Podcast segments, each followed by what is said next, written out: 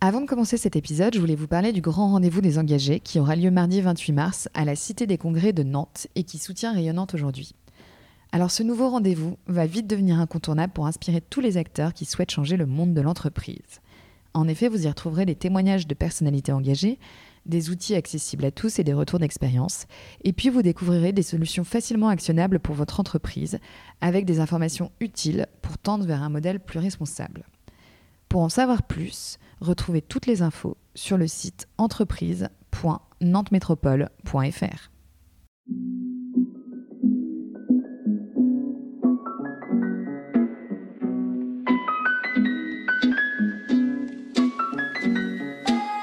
Hello à tous, je suis Eleonore Vigneron et je suis ravie de vous accueillir sur Rayonnante. Dans ce podcast, je pars à la rencontre de personnalités inspirantes qui rythment l'actualité ou l'innovation à Nantes et dans la région. Ensemble, nous discutons de leur parcours de vie, de l'origine de leur projet et de leur vision de l'entrepreneuriat nantais. Rayonnante, un podcast original à écouter quand vous le voulez sur toutes vos plateformes de podcast Nantes est de nouveau labellisée capitale French Tech et ce jusqu'en 2025. Alors pour en parler et comprendre ce sujet, je suis allée rencontrer Anaïs Vivion, la présidente de cette French Tech depuis 2020. Nantaise d'adoption, passionnée d'équitation, à 35 ans, Anaïs a déjà eu plusieurs vies en une seule. Entrepreneur multicasquette, elle cofonde et dirige l'agence d'application mobile BIAP depuis 2011. Puis en 2017, elle lance une nouvelle start-up, Kéfir, combinant ses passions pour les nouvelles technologies et l'équitation. Tout ça en assumant en parallèle cette casquette de directrice de la French Tech. Alors promis dans cet épisode, on ne parlera pas tech, pas dev, pas langage HTML, peu de plateformes no-code. Non, on parlera d'Anaïs, de son parcours, de toutes ses vies, sa vision de dirigeante, du numérique à Nantes, de la place des femmes dans cet univers et de sa rencontre avec Emmanuel Macron. Anaïs, c'est le sourire et la détermination. Une fille qui s'est faite toute seule, qui en toute humilité s'est remise en question et s'est formée pour mieux apprendre. Alors ouvrez grand vos oreilles parce que sans vous spoiler, je peux vous dire qu'à la fin de cet épisode, vous comprendrez enfin ce que fait la French Tech. Alors bonjour Anaïs. Eh bien, bonjour Éléonore. Bienvenue dans Rayonnante. Je suis très heureuse de te recevoir aujourd'hui. On enregistre dans, dans tes locaux, du coup, dans les locaux de l'agence BIAP. Anaïs, tu as donc 35 ans. Tu as un parcours impressionnant puisque aujourd'hui, donc, tu es la tête de BIAP, que tu as cofondé donc en 2011, si je ne me trompe pas, avec tes deux associés, qui est une agence de transformation digitale et tu es en parallèle présidente de la French Tech, euh, depuis, depuis 2020. Donc bien entendu, on va parler de tout ça. Mais avant, je voulais d'abord qu'on parle de ton arrivée à Nantes. Moi, je suis originaire de Bourgogne, mhm. euh, donc euh, pas loin de Chablis donc euh, d'Auxerre exactement.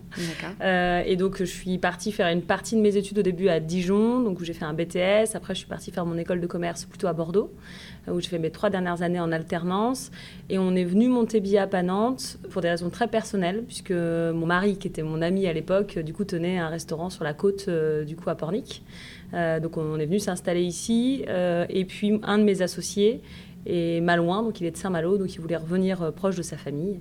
Et Nantes était euh, la bonne destination. D'accord. Ça a, été, ça a été facile de bouger tout le monde et de prendre cette décision? Bah, Écoute, donc moi j'ai deux associés, Cédric et Yann. Cédric est monté avec moi et Yann est resté sur Bordeaux. Euh, et donc du coup il est en télétravail, il vient une semaine par mois depuis le début de l'aventure sur Nantes. Donc tu nous disais que tu avais grandi euh, du côté de Chablis. Euh, raconte-nous un peu euh, ton enfance, à quoi ça ressemblait, qu'est-ce que tu te voyais faire plus jeune Je vais essayer de ne pas être chauvine parce que je suis quand même pro-nantaise aussi. alors écoute, moi j'ai grandi en effet dans un petit village de Puisé. Donc la Puisée c'est surtout connu parce que c'est c'est le lieu où a grandi Colette. D'accord. Donc c'est assez, assez connu. Et donc, euh, bah, euh, très simplement, euh, j'ai grandi en Bourgogne. Mon père est, conseiller d'éducation. Ma mère, du coup, dirigeait deux centres de loisirs et une école de cirque. voilà. Et donc, pourquoi je raconte ça aussi, c'est que bah, moi, quand je j'ai décidé de faire des études et d'imaginer mon futur professionnel, j'avais deux aspirations. Soit je voulais être circassienne, c'est-à-dire, mmh. du coup, être faire de mon métier, euh, du coup, la profession du cirque, euh, soit je, voulais être entrepreneuse plutôt dans la communication. Ah oui, donc tu avais déjà en tête d'entreprendre. Ouais, j'avais envie. C'est drôle. Et comment est-ce que ça t'est venu, ce goût de l'entrepreneuriat? Parce que c'est assez rare quand même, tu vois, chez des, chez des enfants d'avoir cette, euh, cette envie. Bah, je sais pas. J'ai toujours eu envie d'avoir une entreprise, de créer. De... pour moi, ça avait un côté avoir ton entreprise et la, la, la, fonder. C'est un côté très créatif. Très collectif. et donc, ça m'a toujours fait envie. Et le côté communication événementielle me plaisait beaucoup. J'organisais beaucoup les événements dans les écoles et tout où j'étais. Donc, euh, donc j'ai vraiment été dans un cursus euh, plutôt communication. Donc j'ai fait trois ans en communication et euh, deux ans en management et stratégie d'entreprise. Et j'ai décidé de me lancer après les études parce que, en fait, j'ai fait mes deux dernières années d'alternance dans une start-up que je me suis confrontée au monde de la tech, que j'ai adoré, mhm. que ça m'a passionné. Tu nous disais que tu avais fait une école de commerce. Alors voilà, donc j'ai commencé en Bourgogne. Après, je suis descendue faire mon école de commerce à Bordeaux, donc j'ai fait en alternance. en fait, j'ai fait euh, trois ans en alternance sur euh, mon école. Donc la première année, j'étais chez euh, Sud-Ouest dans la presse. Et les deux dernières années, j'étais dans une start-up qui faisait de la cartographie et de la réalité augmentée sur mobile. Donc on était en 2009-2008, donc c'était assez précurseur. Euh, donc en fait, c'était un choix un peu particulier parce que je voulais pas aller à Paris. Vraiment, euh, je voulais rester à Bordeaux. Je voulais rester en province. Et donc j'étais prise euh, pour mes deux dernières années à la Villette pour faire la com ou du coup en alternance à la Banque Postale. Et à la dernière minute, j'ai une start-up toute petite qui s'appelle Motion du coup qui me, qui me fait passer un entretien et qui me prend. Et je décide de rester du coup à Bordeaux dans cette start-up pas connue, toute petite et autres. Et en fait, euh, bah, c'était, super comme aventure parce que hum, je dirais que j'ai vraiment pris goût à l'entrepreneuriat dans cette euh, entreprise où euh, le directeur me laissait énormément de latitude.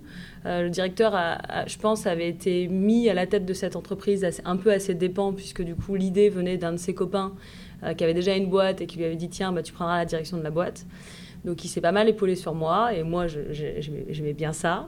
Et je me suis aussi confrontée au monde de du logiciel et des développeurs où j'ai trouvé ça assez fascinant quand tu as une idée, que tu as un profil un peu créatif, bah, immédiatement, du coup, ils vont te faire prendre vie d'un outil, d'un projet.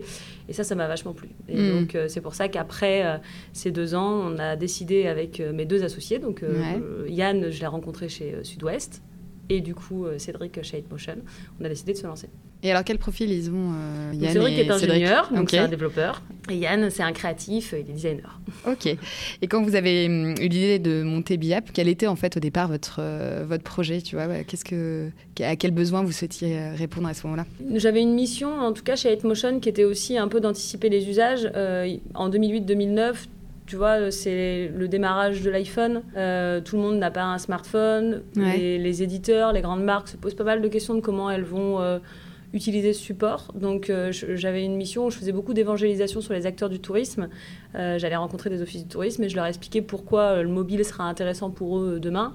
Et en échange, ils m'expliquaient un peu leurs freins, les peines, tu vois, pour, pour comprendre. Je m'étais rendu compte à ce moment-là qu'il y avait énormément de besoins qui étaient les mêmes et qu'il y avait beaucoup de réticence au coût de développement. Donc en fait, quand on a décidé de créer BIAP, c'était pour créer une plateforme qui permettait de créer des applications mobiles en ligne, avec des besoins mutualisés et donc une plateforme no-code. C'est ce qu'on a fait quand on est venu s'installer sur Nantes. Donc on avait un projet vraiment de start-up produit. Moi, ce que je définis start-up, c'est euh, tu crées un produit et puis tu vas euh, augmenter ta base d'utilisateurs.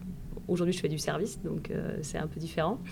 et donc, on a lancé cette plateforme après un an de recherche et développement avec des laboratoires nantais.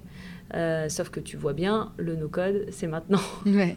Et surtout, alors, du coup, je voudrais juste que tu expliques ce que c'est que le no-code, si ça t'ennuie pas, parce que je ne suis pas sûre que tous les auditeurs savent ce que Donc, le no-code, en fait, euh, quand on, veut développer un site web, une application mobile, une plateforme euh, technologique, on va généralement, on va dire si on prend le, le modèle le plus classique, c'est un développeur ou plusieurs développeurs en fonction des langages de programmation qui vont coder euh, la plateforme en fonction des besoins du marketing, des besoins design et des besoins métiers.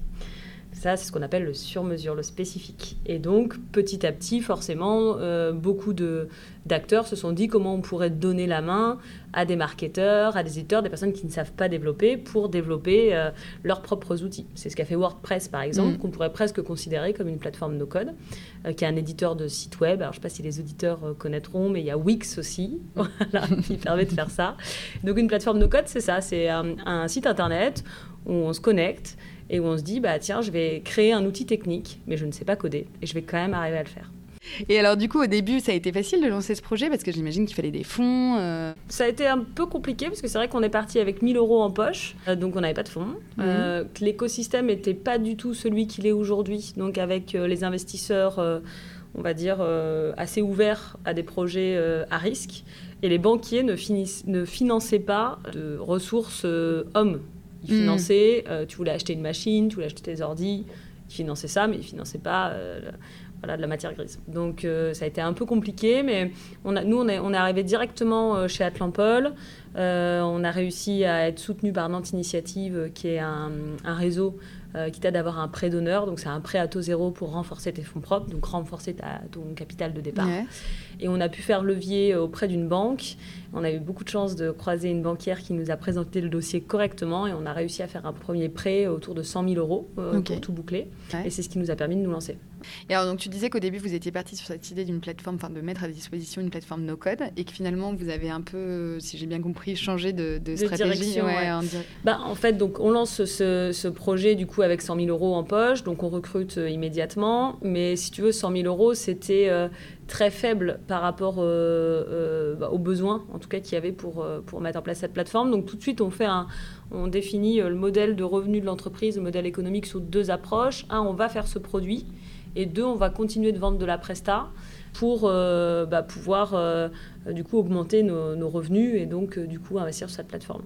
Puis quand on lance la plateforme un an plus tard, bah, on a fait ce qu'on appelait la BIAP Factory Tour, parce que la plateforme s'appelait la BIAP Factory. Donc on allait dans les cantines numériques, donc dans les lieux totems des French Tech aujourd'hui, et puis on faisait des, démos de notre plateforme, on expliquait l'intérêt ou autre.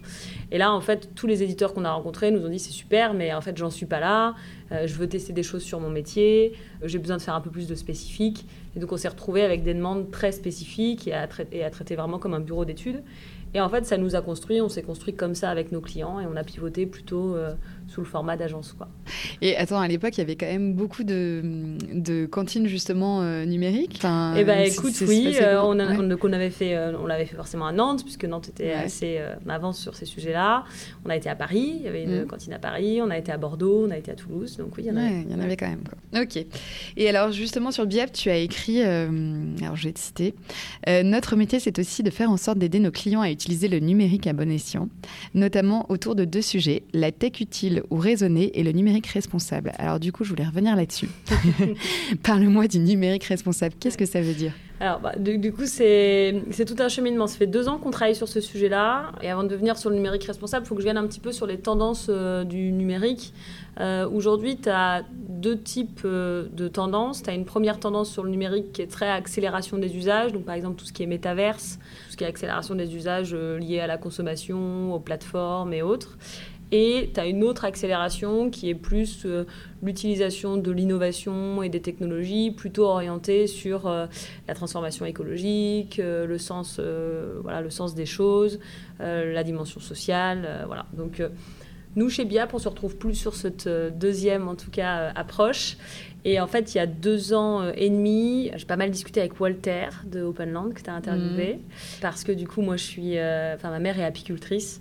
Euh, et du coup, j'ai grandi à la campagne, donc en Bourgogne. et donc, forcément, tu te dis. ouais, il y a des sujets sur l'écologie, il y a des sujets sur l'environnement, mais je travaille dans la tech, mhm. Enfin, je suis vraiment en dissonance totale, mais j'adore mon métier, parce que je suis quelqu'un de créatif, que j'adore mon équipe, donc de toute façon, je pourrais rien faire, tu vois. Et donc Walter m'ouvre un peu les yeux. Je fais un premier sujet qui est dispo sur notre euh, blog sur le sujet de l'éco-conception, est-ce utile ou pas. Et je me rends compte qu'il y a pas mal de choses à faire sur le numérique. Euh, et donc on rentre un petit peu dans cette démarche de dire bah, il faut qu'on approfondisse euh, ce sujet du numérique responsable, de l'éco-conception, c'est quoi, pourquoi faire et autres. Donc on travaille avec Walter sur un premier, une première cartographie avec l'équipe bah, de notre impact à nous. Et puis on commence à mettre le doigt dans quelque chose d'assez passionnant, en tout cas, parce que de se dire, bah, en fait, il y, a des choses, il y a des choses à faire. On recrute quelqu'un à plein temps. Mm. Et donc, ça fait deux ans qu'on œuvre sur, une, sur ce sujet-là. Et donc, pour nous, le projet, il prend euh, deux, deux envergures. Hein. On a euh, ce qu'on appelle un peu ranger la chambre que, que font un peu toutes les entreprises. C'est tu fais ton bilan carbone, tu fais ta politique d'achat responsable. Pour nous, c'est pas suffisant euh, parce que du coup, on est dans un métier qui pollue. le numérique, c'est 4% des émissions de gaz à effet de serre. Donc, tu vois, ça mm. pollue quand même. Euh, pour nous, l'impact, il est comment du coup on aide nos clients à utiliser le numérique à bon escient, comment on fait en sorte que le numérique soit utilisé de manière le plus utile possible, euh, s'il si, pollue. Euh, et donc, c'est vraiment là-dessus qu'on a œuvré, en du coup travaillant sur le sujet du numérique responsable. Donc, le numérique responsable, c'est un numérique où on va traiter des sujets d'accessibilité, que la plateforme que tu vas développer, donc ton appli, ton site, elle soit accessible aux profils handicapés, que tu luttes sur ce qu'on appelle l'électronisme aussi, de faire en sorte que des personnes qui n'ont pas accès aux nouvelles technologies puissent aussi y avoir accès. c'est aussi le fait de respecter un, certain fonctionnement sur ce qu'on appelle l'éco-conception, donc euh, de ne pas utiliser le numérique à outrance, tu vois, de dire bah, euh, utilise-le vraiment que pour euh, répondre à vraiment la valeur de ton client, pour un produit qui fait sens et, du coup, nous ne développons pas des choses qui vont être jetées demain. Euh, voilà, donc ça, c'est ce qu'on appelle l'éco-conception, mais qui peut, qui, il y, en a dans énormément d'autres métiers que le numérique. Et le dernier, c'est la data. Donc, comment tu fais en sorte de consommer une data de façon éthique et comment tu, tu informes tes utilisateurs de manière correcte. Et donc, le numérique responsable, c'est ces trois volets. Donc nous, on, va être certifié la numérique responsable incessamment sous peu, puisqu'on a passé la certification il y a deux semaines. Et donc notre objectif, c'est un, de sensibiliser nos clients euh, du coup à l'impact du numérique. Donc pour ça, on s'est formé euh, à la fresque du numérique. Donc euh, c'est particulier parce que on fait des fresques avec nos clients, on leur explique pourquoi il ne faut pas utiliser le numérique. Mais, bon, du coup, c'est. après, tu montes ta solution derrière. voilà, faut en passer par là. Et puis après, du coup, l'idée, c'est de concevoir des, des, solutions qui soient le plus propres possible et qui les aident aussi, du coup, à, à, travailler leur transformation écologique et digitale. Quoi. Ok. Et euh, ouais, j'imagine que c'est quand même tout un programme. Euh, tu as un exemple justement de cas concret euh, sur lequel toi, tu as été particulièrement fier du résultat justement? Eh bien écoute, en fait, quand je te dis ça fait deux ans qu'on a commencé, c'est vraiment un, long process pour mettre tout le monde derrière. C'est pour ça qu'on n'a pas, on juste à communiquer dessus. Et tu vois là, on, on travaille là avec certains clients sur des premiers projets qui sortiront certainement sur septembre, qui sont éco-conçus et avec euh, une démarche de numérique responsable. Ouais, ok. Voilà, c'est c'est ouais, c'est toute une démarche et le, déjà le temps de toi te mettre à niveau, de te dire bah je vais pas proposer des choses à mes clients si déjà moi je suis pas clean, donc je fais pas mon bilan carbone, je fais pas donc déjà tu essayes de te mettre un peu clean. Après tu te dis bah je vais pas proposer des choses à mes clients si je suis pas un minimum formé, ça te prend un peu de temps euh, et puis après euh, bah tu vois là on est sur cette étape d'engager des choses avec nos clients mais en toute humilité, hein, on le fait euh, en leur disant que bah, on débute avec eux et qu'on apprenne ensemble. Et du coup, en termes d'organisation, c'est tous tes collaborateurs qui ont été formés sur ces sujets-là ou... Exactement, c'est toute euh, l'entreprise que du coup on fait suivre sur ces sujets-là. C'est pas simple parce qu'au au début, euh, certaines personnes de mon équipe me disaient c'est pas la place de l'entreprise de, de, sensibiliser là-dessus, c'est pas la place de l'entreprise de d'œuvrer sur ces sujets-là. Euh, et petit à petit, euh, quand euh, je pense qu'il y a beaucoup de réticence aussi sur le greenwashing, est-ce que c'est vraiment un axe de com, un axe de différenciation?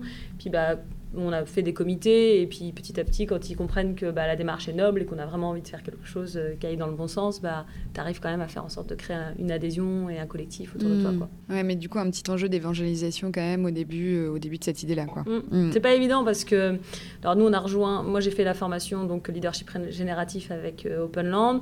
Là, on a rejoint la Convention des entreprises pour le climat. Je trouve que ce qui est pas évident, c'est on on a à la fois beaucoup d'informations des médias et à la fois on est peu informé sur le fond. Et c'est mm. tellement anxiogène que tout le monde ne va pas sur le fond. Il faut avoir vraiment envie d'y aller. Et alors aujourd'hui, donc BIAP a 12 ans, c'est ça? Presque 12 ans d'existence. Bravo. Presque. Une quarantaine de salariés. Euh, je voulais savoir où est-ce que tu souhaites emmener euh, BIAP dans les prochaines années? Eh bien, tu vois, bah, voilà, mm. c'est une suite logique, mais euh, moi, j'aimerais vraiment qu'on soit un, acteur du numérique responsable. Euh, j'aimerais vraiment qu'on fasse partie des, entreprises du numérique euh, euh, qui ont aussi je ne sais pas si c'est inspiré, parce que j'ai pas cette prétention-là, mais de dire bah, qu'on a aussi travaillé sur l'évangélisation de ces sujets-là, qu'on y a cru, et pour faire en sorte que tous mes confrères y suivent aussi, et que mm. du coup on oriente petit à petit sur des sujets un peu plus d'utilité. et donc mon objectif à 3-4 ans, c'est d'avoir des clients qui, qui sont uniquement, on va dire, sensibles à ça, et sur lequel on a travaillé sur euh, ces sujets-là. Quoi. Mm. Et donc dans des secteurs, euh, nous on a une verticale qui est très forte chez BIAP, qui sont les médias, donc ça c'est hyper important pour nous. Euh, le secteur de la santé aussi est un secteur qu'on considère utile. les secteurs qu'on considère utiles, c'est médias, santé, éducation, voilà tout ce qui est voilà, tout ce qui a trait quand même à des, à des, à des, à des sujets dont le numérique est vraiment, en tout cas, a vraiment apporté. On peut dire, enfin, voilà, le numérique, ça peut être décrié dans beaucoup de choses, mais par exemple, la santé, Aujourd'hui, on a quand même des problèmes de professionnels de santé. Bah, le numérique, il te permet aussi d'avoir accès à certaines infos, de pouvoir, quand tu rentres chez toi parce que tu n'as pas pu rester trois jours à l'hôpital parce qu'il n'y avait pas les moyens, avoir une continuité de soins. Mm. Donc, tu n'as pas que des choses négatives qui sont faites avec le mm. numérique. On, en décrit souvent, pas toujours que du positif, mais il y a aussi des choses d'op qui sont faites avec. Donc, j'aimerais bien emmener mon entreprise plutôt dans, dans ce sens. Et à Nantes, de manière générale, tu sens qu'il y a une mouvance quand même, une tendance vers ces, vers ces sujets-là, ou tu sens que c'est encore un peu euh, les débuts? Alors, c'est les débuts, mais on est quand même à fond depuis un moment. Voilà. C'est-à-dire que je pense que c'est les débuts de, depuis, je dirais, bah, depuis que j'ai pris la présidence de la French Tech, et c'est qui correspond aux années Covid. Donc euh, voilà, euh, et donc la sensibilisation un peu plus globale sur ces sujets-là de tout le monde, je pense. Mais il y, y, a beaucoup de startups dont l'essence est impact donc qui vont, tu vois, des, à Nantes, bah, que tu as interviewé aussi, à Bernie, mm. par exemple, qui, tu vois, le, on appelle ça des projets impact native, donc je vais traduire. ça veut dire que du coup, l'essence même du projet, c'est d'améliorer l'impact. Donc Bernie, par exemple, qui veut révolutionner l'emballage pour faire de l'emballage réutilisable quand tu vas acheter euh, ton fromage, euh, ta charcuterie, euh, eh bien, il s'attelle à un sujet qui est forcément d'impact, puisque ce qu'ils veulent, c'est plus de plastique, plus de déchets, du mm. coup, dans, dans ces rayons. Euh, donc on a pas mal de projets d'innovation en tout cas sur l'écosystème qui sont très euh, impact native. Euh, et puis ça bouge quand même aussi dans les entreprises plus traditionnelles et qui font du numérique comme la mienne. Et on essaye aussi beaucoup d'œuvrer dans ce sens-là avec la French Tech et la cantine qui sont la même asso un peu complexe, mais on va dire la French Tech pour ceux qui connaissent mieux la French Tech et la cantine. Et l'équipe de direction de la, de la, cantine et de la French Tech et l'équipe de permanence sont hyper engagés sur le sujet, sur l'événement, le Web Today qu'on a à Nantes, euh, du coup, en juin. Euh, Magali, qui est la directrice opérationnelle, elle, est, à fond sur ces sujets depuis quelques années, euh, aussi sur la mixité, l'égalité. tu vois, on a un terreau mm. qui est très fort là-dessus. ok. Et justement, donc tu nous parles de la French Tech. c'est très bien, tu, tu as anticipé ma question. voilà, tu m'as fait une super transition. je voulais que tu nous en parles un petit peu plus, que tu nous décrives un peu son rôle. Puis ensuite, on racontera, de, enfin, on parlera de toi et, la manière dont, ce projet t'est venu à toi. Euh, est-ce que c'est toi qui allais le chercher? Est-ce que euh, est-ce qu'on est venu te chercher sur ces sujets-là Comment est-ce que ça s'est passé? Eh bien, c'est parti. Alors la French Tech, c'est pas toujours très clair. Je t'avoue que c'était pas très clair pour moi non plus. Mais je vais te l'expliquer comme, euh, comme en tout cas moi je la comprends et que, et que je la présente déjà, la French Tech, c'est euh, on va dire, une marque politique qui a été créée pour faire en sorte que, le numérique et euh, l'innovation, les boîtes innovantes et les boîtes du numérique rayonnent à l'international. D'accord. Donc ça, ça a été euh, créé dans ce sens-là. Et ça a été, il y a eu une volonté politique très forte que ça soit porté par les écosystèmes locaux. Donc les différents endroits où rayonnait le numérique dans les capitales, en dehors de Paris et bien évidemment à Paris aussi. Donc ça a commencé comme ça. Euh, donc c'est plutôt une marque, un label, euh, et que porte chaque écosystème. Donc déjà, ça montre que si tu veux, comme c'est porté par chaque écosystème et que chaque écosystème est différent, bah, si tu vas à Lyon, tu auras une French Tech différente de celle de Nantes. Si tu vas à Bordeaux, tu auras une French Tech différente de celle de Lyon, et ainsi de suite. Donc voilà. L'objectif euh, aujourd'hui, c'est de faire en sorte que le numérique, la tech, l'innovation soit une filière économique à part entière. Euh, et que du coup on se structure dans notre croissance. Donc ça veut dire euh, augmenter le taille d'entreprises innovantes euh, et technologiques, mais ça veut dire aussi faire en sorte bah, du coup de on va dire d'améliorer notre filière sur les sujets où on a besoin de s'améliorer. Et donc ça prend la forme suivante, c'est-à-dire qu'il y a une équipe à Paris qui s'appelle la mission French Tech, qui mhm. travaille avec tous les écosystèmes qui sont labellisés French Tech, donc du coup les écosystèmes dans les capitales et euh, à Paris pour euh, bah, du coup faire descendre une feuille de route euh, dont l'objectif est bien de du coup augmenter cette filière et de la professionnaliser. Ok. Tu as combien d'écosystèmes du coup? Alors, on, est, on était 14 avant Capital, maintenant on est 17. Et du coup, tu as toutes les communautés aussi qui sont plus petites, qui sont en dessous les capitales. Donc, c'est assez énorme. Et donc, ça marche toujours. As, toi, par exemple, nous, à Nantes, on a une équipe de 14 permanents. Euh, du coup, on a un directeur avec une équipe de direction, c'est une asso euh, à part entière. Et puis, chaque président euh, de, de, chaque capitale est du coup un entrepreneur qui est bénévole. C'est toujours comme ça le mode de fonctionnement. Donc tous les présidents sont des entrepreneurs bénévoles. voilà. Et donc après, bah, l'émission, enfin l'objectif de la French Tech nationale, c'est comment on densifie bah, le nombre d'entreprises innovantes à impact. Il y a un gros sujet sur le focus impact et aussi euh, ce qui s'appelle euh, le coq vert, donc euh, tout ce qui va être justement accompagnement à la transition écologique. Comment on fait en sorte d'avoir une meilleure mixité et plus de diversité, donc des profils féminins et puis des, des profils aussi qui viennent d'autres environnements, parce que la French Tech, historiquement, c'est très homme blanc. Mmh. comment tu vas chercher bah, des personnes qui sont des quartiers, des minima sociaux. Donc, tu vois, il y a tout un, un projet qui s'appelle French Tech Tremplin, qui est porté par toutes les capitales, sur lequel, euh, bah, du coup, des porteurs de projets, des quartiers, des minima sociaux vont percevoir une bourse de la French Tech de 40 000 euros pour euh, pouvoir euh, lancer leur projet. Et ils sont accompagnés par les écosystèmes où ils se trouvent. Donc à Nantes, par exemple, on œuvre sur ces sujets-là. Une vraie notion d'inclusion. Voilà, une vraie mm. notion d'inclusion. Donc du coup, augmenter le nombre de startups, faire en sorte qu'elles soient plus à impact, inclusivité et puis du coup mixité. c'est vraiment les sujets sur lesquels bah, travaille toute la French Tech au national et sur lesquels Nantes, on a une vraie adhésion en tout cas sur ces sujets-là. Mm. Mais ça a pas mal évolué sur les trois dernières années, puisque avant, on va dire, le Covid, c'était beaucoup plus euh, l'accélération sur le nombre de startups, le nombre de levées de fonds, euh, tu vois, cette image un petit peu qui, qui reste encore un peu dans les médias. Quoi. Ouais, d'accord. Et tu parlais d'une feuille de route, vous avez une feuille de route à, quel horizon du coup? Alors on a une feuille de route de la mission French Tech qui est impulsée sur chaque euh, capitale. on perçoit des financements pour ça. Voilà. Et puis après, du coup, on a nos propres actions à nous qu'on mène aussi avec la métropole hmm. nantaise, avec la région, avec notre écosystème à nous. Euh, et là qui sont plus fléchés euh, sur la cantine numérique, qui est la même asso en fait. Ok, d'accord. Ok. Et alors, du coup, comment est-ce que toi, tu en es arrivé à prendre cette mission Moi, quand je suis arrivée à Nantes, été hyper bien accueillie. Euh, j'ai été super bien accueillie par Atlan-Paul et la cantine, justement. Adrien, Magali et, l'équipe. Et puis, bah, j'ai très vite eu envie de rendre. Donc, je suis rentrée au conseil d'administration de la cantine slash French Tech euh, parce que bah, Adrien est venu me chercher, qui est le directeur euh, du coup de la cantine et de la French Tech.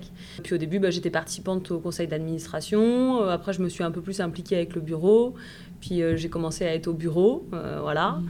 Et, et, puis à un moment donné, en fait, Yann Persson de EP est le président de la cantine. Mmh. Et du coup, la French Tech a demandé d'avoir une meilleure représentativité de la French Tech. Et le bureau a décidé que je prendrais cette place de présidente de la French Tech. Donc euh, voilà, bah, du coup, je me suis lancée. et me voilà là. et toi, tu te, tu te projetais dans ce rôle-là, tu vois? Pourquoi est-ce que tu as accepté finalement de prendre ce rôle? Parce que c'est quand même plus de responsabilité, euh, un engagement qui doit être quand même euh, plus fréquent. En fait, c'est très collectif comme association. de toute façon, le temps, je l'aurais donné aussi pour la cantine en étant au bureau, sans, tu vois, avoir le statut de présidente de la French Tech. Ça a plus, un peu plus fléché les missions sur lesquelles j'allais aider.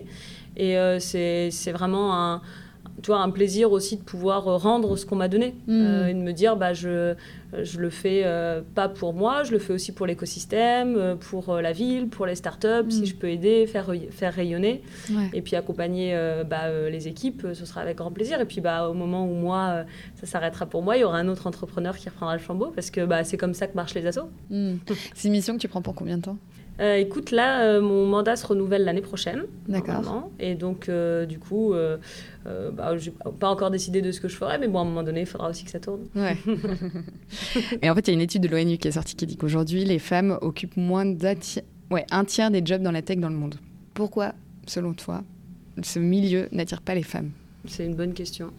Alors, l'étude, elle parle des dirigeants ou elle parle de tous les postes? Tous les postes. Bon, les dirigeants, déjà, on est en minorité. Et sur tous les postes, c'est vrai qu'on a du mal à trouver, euh, à trouver euh, des femmes. Nous, c'est un vrai objectif mm. aussi chez BIAB d'avoir plus de femmes. Je ne sais pas si c'est parce que aussi euh, ça a été très vite, l'accélération des startups, de l'innovation, et que c'était très technophile à la base, très dans les labos, plutôt informatique, et que et que sur les années d'avant c'était moins féminisé et peut-être que ça va, ça va venir. Je ne sais pas pourquoi ça attire pas les femmes, parce que pourtant c'est très créatif. Oui, et puis c'est des métiers d'avenir, euh, il y, a, je pense des opportunités d'évolution euh, derrière, donc euh, ouais. Et est-ce que tu penses que le fait d'avoir justement une femme à la tête de cette French Tech peut servir justement cette mission d'attirer plus de femmes? Alors je sais pas, mais en tout cas on est beaucoup de femmes à la mm. tête des French Tech locales. Ah ouais, ouais, on est beaucoup de femmes. et enfin, en tout cas, je pense qu'on est au moins la moitié. Et ce qui est sûr, c'est que. Hum, je pense que c'est important d'avoir une représentativité des femmes parce que ça, ça montre que c'est bah, quelque part ça incarne le fait que c'est pas forcément euh, un lieu que pour des hommes mm. et ça incarne aussi le fait que euh, bah, c'est possible mm. parce que c'est marrant moi j'ai jamais trop compris pourquoi mais euh, c'est vrai qu'il y a beaucoup de enfin, été dans pas mal d'associations plutôt féminines tu vois en arrivant sur Nantes aussi et je me suis toujours étonnée de, pourquoi bah, les femmes ne se sentent pas la, possibilité d'entreprendre ou ont plus peur, alors que foncièrement, je suis sûre que mes collègues hommes ont peur aussi, mais ils vont l'exprimer d'une autre manière. C'est toujours pour moi un, hmm. une grande question. Est-ce que ça vient de l'éducation? Est-ce que ça vient des, euh, tu vois, de la société? Euh, Parce que finalement, euh, je trouve que, en tout cas, la tech et l'innovation est un environnement assez propice pour être une femme ou un homme ou toute une autre personne. Quoi. Ouais. C'est un vrai débat, ça ouvre un autre débat. Hein. tu nous ouvres un autre débat, Je ne vais volontairement pas rentrer dans le sujet, même si j'ai ma petite opinion.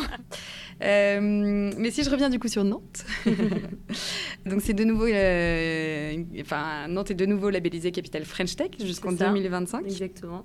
C'est ça, donc les, défis en gros là pour ces prochaines années, euh, si tu devais les résumer, tu l'as un peu expliqué, euh, mais tes, gros défis, vos gros défis, ça va être, euh, ça va être quoi? Alors, nos gros défis là sur les, trois ans, c'est impact. Ce qu'on mm. aimerait, c'est plus d'entreprises à impact et puis avoir une, un meilleur accompagnement de notre écosystème sur ces sujets d'impact. Donc concrètement, ça veut dire faire en sorte que l'intégralité de nos membres fassent leur bilan carbone, faire en sorte de les faire ouvrir sur du numérique responsable, travailler les trajectoires, les feuilles de route, et puis du coup développer le nombre de projets à impact.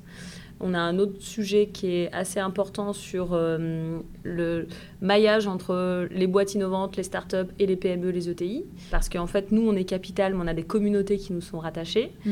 euh, et qui sont des communautés top, parce que du coup, euh, des vrais terrains aussi d'expérimentation et, où il y a énormément de très belles boîtes locales. Donc, tu as la Vendée, tu as Saint-Nazaire, tu as Le Mans, tu as Laval et tu as Angers. D'accord. Donc, tu vois, c'est assez, euh, assez, assez, important. Et ils ont chacun des bassins d'expertise très complémentaires à nous. Donc, l'idée, c'est comment euh, on fait euh, travailler ce petit monde ensemble et qu'on fasse en sorte que les responsables d'innovation des PME et des ETI de nos territoires bossent avec les startups et qu'il puisse y avoir une émulsion assez forte. Donc, à Nantes, on a ouvert les statuts de l'association aux PME et aux ETI, puisque à l'époque, euh, c'était pas possible, ils ne pouvaient pas adhérer. Donc euh, maintenant, on a euh, des, PME et des ETI qui ont rejoint l'assaut et qui, du coup, bossent avec nous. Quoi. Et le troisième, c'est bah, forcément accélération de la filière. Quoi. Ok. Du coup, tu, tu, es amené, j'imagine, souvent à te déplacer à Paris pour prendre ce rôle-là et pour assumer ce rôle-là, et notamment à l'Élysée. ça m'arrive, ça m'est arrivé deux fois dans mon mandat, tu vois. Mais, je trouve ça intéressant. Comment est-ce que tu t'es senti à ce moment-là, tu vois, quand tu arrives à l'Elysée pour porter justement une mission Qu'est-ce qu'on qu'est-ce qu'on ressent, tu vois qu'est-ce que Comment est-ce que tu t'es senti Tu te souviens de ces, journées? Alors ouais, du coup, euh, donc j'ai une mission de représentation et en fait tous les deux mois à peu près, on a un conseil euh, qui s'appelle le CNCC, euh, mmh. voilà, où on, on, est tous les présidents avec le ministre pour travailler sur la feuille de route. Et les directeurs ont la même chose avec tous les directeurs. Euh, plutôt la mission French Tech. Donc euh, voilà, il se trouve que six mois après avoir pris mon mandat, il y en a eu un à l'Elysée avec euh, le président. D'accord. Donc en petit comité avant d'avoir la grande rentrée de la French Tech. moi, je suis pas du tout quelqu'un qui, me fait intimider. je mets pas comment dire, tu vois, quelqu'un soit un homme politique ou un gros chef d'entreprise ou Enfin, pour moi, on a tous à sa portée, donc je mets pas plus les gens sur un hmm. piédestal ou autre, donc euh, c'est pas le truc qui m'intimide plus que ça. Je veux dire que le protocole est hyper intimidant. Ah oui? Ouais, c'est vraiment. Euh, bah, parce que euh, tu, tu bah, déjà, tu passes toutes les sécurités, du coup, après, on a été dans une salle, il fallait mettre nos téléphones dans une boîte, tu ah vois, et puis, bah, même quand le président est rentré, bah, tu, vois, tu dois te lever, tu vois, c'est, hmm. quand même tout, tout, le protocole est relativement intimidant. Et, puis, tu penses aux gens que tu représentes. Es, moi, je suis pas là en tant qu'Anaïs Biap, quoi, je suis là pour hmm. représenter euh, Nantes, représenter les startups euh, à Nantes? Euh, donc, bah, beaucoup d'humilité sur bah, c'est une réunion classique, on l'a fait comme si c'était une autre réunion. Voilà. Après, c'est très beau, hein, l'Elysée, c'est ce qu'on peut se dire. du coup, c'est intéressant. Tu n'as pas été plus impressionné que ça par la personne en tant que telle, c'est plus ouais, le protocole qui t'a impressionné. Ouais, plus le protocole. Bah, je me dis, on reste des. Alors, c'est peut-être très naïf, hein, mais on reste. Bon, on a tous investi d'une cause. Hein. Hmm à n'importe quel niveau. Donc, donc voilà, on est là, on a une réunion, c'est l'Elysée, bon bah go. on n'a pas parlé de ton autre projet, ta, ta, société Kéfir. Euh, est-ce que tu veux nous en parler, euh, nous bah raconter un peu l'histoire de cette euh, Je peux en parler. donc, Kefir, c'est une, petite entreprise donc, sur l'innovation qui est positionnée sur le secteur plutôt équestre, mhm. où on a créé un premier produit qui s'appelle Caval et qui permet de détecter la chute à cheval, donc très spécifique, puisque le cheval, c'est le septième sport le plus dangereux au monde. Et donc, il y a beaucoup de chutes. Donc, ce qu'on a voulu créer, c'est un, un, outil pas pour faire une protection corporelle pour la chute, comme on voit sur les airbags, mais plutôt pour dire bah, c'est un sport que tu fais isolé seul quand tu pars en nature. Et donc l'idée, c'est de pouvoir euh, limiter le temps d'intervention des secours si tu as un problème. Donc c'est l'objet Caval qu'on a lancé euh, juste avant le Covid, voilà, ce qui a un peu freiné le développement de l'entreprise. Euh, et là, on, pour se diversifier aussi, parce que c'est un, un, tout petit secteur, euh, dans une, dans, c'est quand même un marché de niche, on lance un deuxième projet là euh, prochainement, donc sur l'été, l'été-septembre, en fonction de comment se calera la roadmap, qui permettra d'accompagner les cavaliers sur leur performance, donc du coup en proposant des cours avec des coachs, mais plutôt digital. C'est un sujet un peu passion, j'imagine, ici. Oui, bah, c'est super sympa. Alors déjà, c'est très chouette de, pouvoir lancer un produit dans ta passion. Je pense que tu fais quand même un peu plus d'erreurs parce que tu te vois un peu plus comme utilisateur, donc tu es un peu moins objectif euh, sur le sujet. Donc euh, je pense qu'on a fait un peu plus d'erreurs dans la manière dont on a développé le premier produit. C'est très chouette aussi de bosser avec les animaux. Mhm. C'est différent ça donne vachement euh, plus de, de concret, d'être dans la nature, d'être avec des animaux, ça a un côté euh, très chouette. Et puis quand, enfin moi j'ai une agence, donc je bosse qu'avec euh, du B2B, qu'avec des clients, d'être aussi de l'autre côté, de se mettre à la place de mes clients, de faire pour nous, et ben c'est aussi hyper intéressant. Et alors, du coup, donc es, je le disais, tu es une entrepreneur multicasquette. Si, si on devait résumer ta journée, là, si je devais passer 24 heures avec toi, comment se passerait notre journée? Eh bien, eh ben, je, je, je, déjà, je commence ma journée à la campagne, je dépose ma fille à l'école. Et après, j'ai une heure de route où je passe euh, pas mal de calls. Ma voiture est quand même un, lieu de travail. Euh, et puis, euh, bah, c'est vrai que je vais passer sur plein de sujets différents. J'ai pas de temps dédié plus à la French Tech, plus à Kéfir ou plus à Biap. Donc tout se mêle un petit peu dans mon agenda. Je suis pas euh, c'est pas hyper, euh, organisé. hyper organisé, mais pour le coup, c'est organisé en termes de structuration des entreprises, des équipes. Mm. Donc, euh, du coup, mes missions restent vraiment fléchées sur des missions de direction, un peu plus des fois business sur BIAP.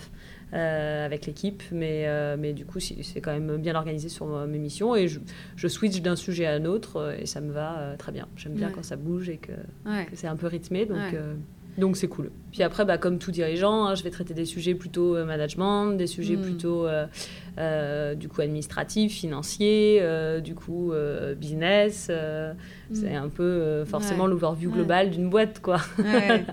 Et justement sur ton rôle de manager, qu'est-ce qui est important pour toi? Qu'est-ce que tu souhaites véhiculer, tu vois, en tant que en tant que manager à tes équipes?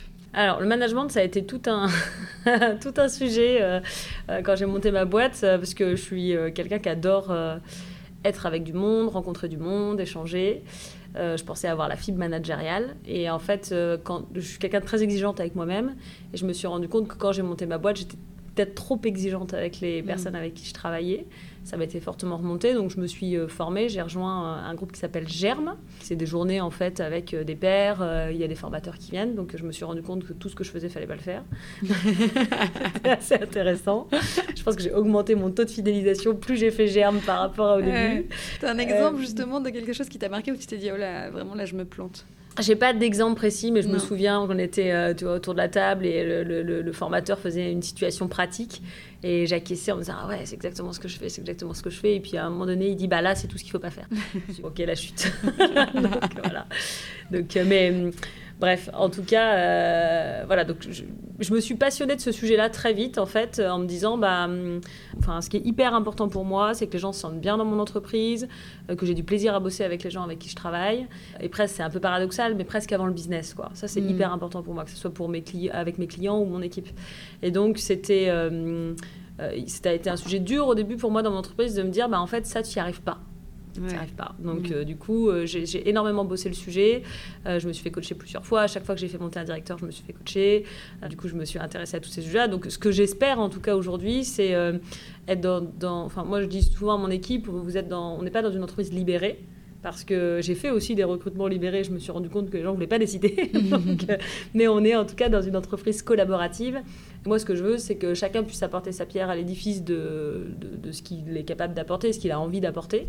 Euh, mais aussi que si quelqu'un n'est pas d'accord avec ce que je dis, il puisse venir me dire bah, je ne suis pas d'accord pour telle et telle raison dès l'instant où il accepte que je puisse lui répondre que moi non plus je suis pas d'accord. Euh, mais l'objectif étant que d'être dans la bienveillance, dans le fait de grandir ensemble et de pouvoir se dire les choses. Je, Enfin, en tout cas, c'est quelque chose que je sens pas moi dans ma boîte. La solitude du dirigeant, je la ressens pas et j'en veux pas. je considère que mon entreprise c'est un collectif et c'est pas toujours évident là avec le Covid parce que les équipes sont un peu toujours un peu moins mm. là avec le télétravail. Mais euh, pour moi, c'est hyper important de dire bah, à 40, je suis à la fois le, je suis à la fois le patron, mais je suis aussi une collègue, quoi. Une hmm. petite boîte quand même. Et donc, euh, j'ai quand même euh, à cœur d'avoir euh, cette proximité et ce partage avec mes équipes. Et justement, très concrètement, qu'est-ce que tu conseillerais, tu vois, à un dirigeant justement qui veut créer une bonne cohésion d'équipe dans son entreprise? Après, je pense que la majorité des personnes qui se lancent se lancent pas après leurs études. Donc déjà, ils ont un référentiel un peu plus abouti que moi, euh, euh, parce que ça, ça, joue quand même. Moi, je pense que j'ai passé beaucoup de temps à apprendre euh, sur le terrain. mais, mais je conseille déjà d'un, pour moi, un manager, il peut pas être bon s'il n'est pas bien avec lui-même. Mm. Donc déjà, il y a un sujet de dire, est-ce que tu es bien dans tes baskets? Est-ce que tu as des, des, sujets où, bah, si tu vois, tu n'as pas confiance en toi sur quelque chose et qu'un collaborateur, il te le renvoie? Tu vas surréagir. Mm. Mais est-ce que c'est toi qui as un problème ou est-ce que c'est lui qui a un problème? Donc déjà pour moi, il faut être bien euh, dans tes mm. baskets, bien aligné. Donc ça veut dire euh, te faire accompagner, quoi. Hein, euh, mm. soit te faire coacher, soit bah, si tu as un travail à faire, tu vois, faire un travail sur toi-même. et puis après, bah, c'est aussi se former comprendre comment, une fois que tu comprends comment tu fonctionnes, c'est quoi tes failles, quoi, c'est quoi les, points qui vont te faire réagir et sursauter parce que toi c'est dans ton histoire, et bah du coup de voir comment tu, tu maximises en tout cas ta communication avec les autres pour euh, du coup être vraiment euh, moteur dans le bon sens, quoi. Pour moi c'est ça le vrai travail du manager. Et tu as l'air d'avoir vraiment un mental d'acier, tu vois, quand on t'écoute. je sais pas. et tu, tu, dirais que c'est quoi ton secret, tu vois, pour avoir ce, mental euh, et ce tempérament de feu, quoi? Bah, je, c'est une, je sais pas. je sais pas. Écoute, euh, c'est des fois quelque chose qu'on me dit que j'ai un mental bien mm. accroché, mais ouais, je suis, je, ne saurais pas te dire. Et alors, je vais te poser une autre question. j'imagine que de temps en temps, tu as quand même des petits coups de mou. Comment est-ce que tu fais justement pour comment est-ce que tu réagis dans ces moments-là, tu vois, pour te alors, on a tous des coups de mou, ça c'est sûr. Personne ressource. Ouais. Pour moi, euh, euh, mon mari, mes amis, euh, et partager aussi. Partager tes doutes. Sans forcément te, te, te, mettre plus bactère, mais dire bah là, j'y arrive pas, je suis en difficulté là-dessus, chercher des solutions. Moi, tu vois, quand j'ai bah, des fois, il y a des choses qui marchent pas dans ma boîte. Je me dis, putain, j'y arrive pas. Euh, puis, tu sais, c'est marrant, c'est un entrepreneur. Il y a des fois, tu te crois euh, le roi du monde. Et puis, le lendemain, tu te dis que tu es la dernière des merdes. c'est l'ascenseur émotionnel. Donc, euh, et donc, bah, du coup, quand, quand ça, ça m'arrive, je me dis, bah, j'y arrive pas. Bah, je me dis, bah, tiens, je vais aller déjeuner avec un tel, discuter avec un tel. Puis tu vois, je vais, je vais essayer de voir plusieurs personnes qui vont me donner un avis différent et ça va m'aider à reprendre de l'énergie. Moi, c'est vrai que quand j'ai des coups de mouche, je trouve mon énergie dans mon équipe ou, euh, ou dans des personnes ressources. Ouais, je me demandais comment est-ce que tu te vois évoluer, tu vois, dans ce métier dans les, dans les prochaines années. Euh, où est-ce que tu te vois Parce que mine de rien, tu es, encore quand même jeune et tu as en même temps un sacré parcours professionnel derrière toi. Voilà, que, si tu te projettes dans 5-10 ans, où est-ce que tu te vois? C'est marrant parce que c'est la question que tu poses en entretien à des personnes et je sais même pas si je suis capable d'y répondre.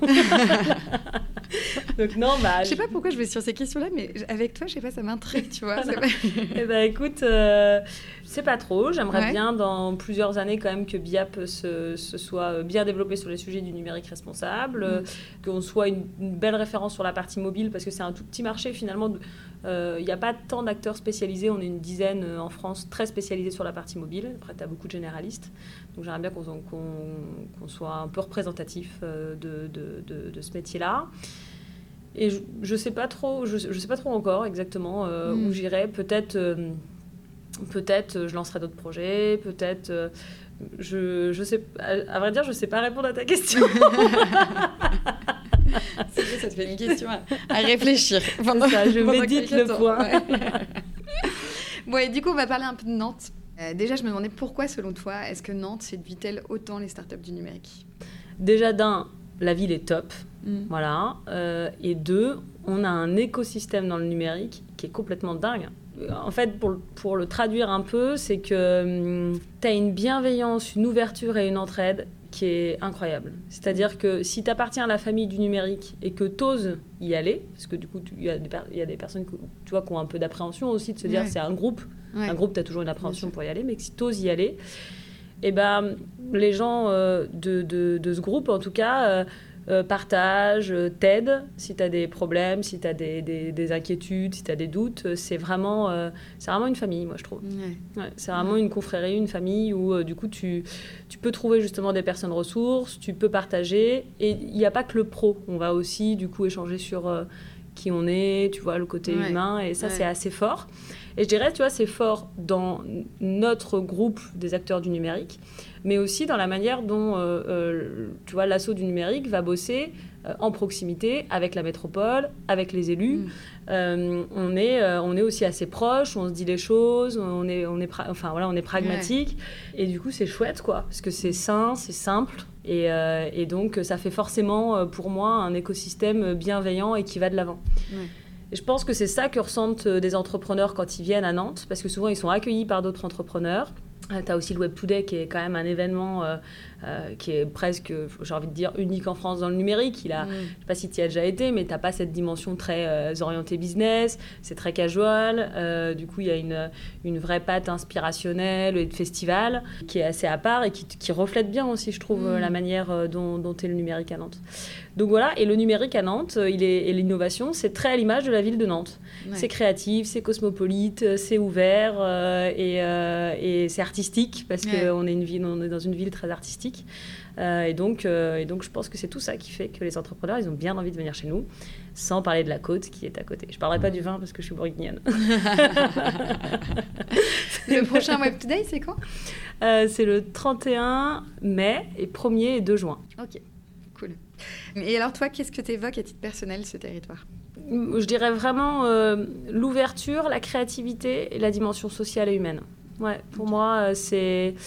Euh, je trouve que c'est aussi. J'aime bien aussi le côté militant de mm. Nantes. Je trouve euh, que c'est un petit peu un territoire de rebelles. je trouve ça chouette. Alors même si des fois c'est pénible dans les actualités et que les gens s'en plaignent, je trouve que bah en fait, des fois il faut soulever des débats, il faut se dire les choses. Et je trouve que c'est un territoire qui est qui, revendique en tout cas des, choses quand il. Enfin c'est très social et très revendicatif. Donc ça j'aime bien.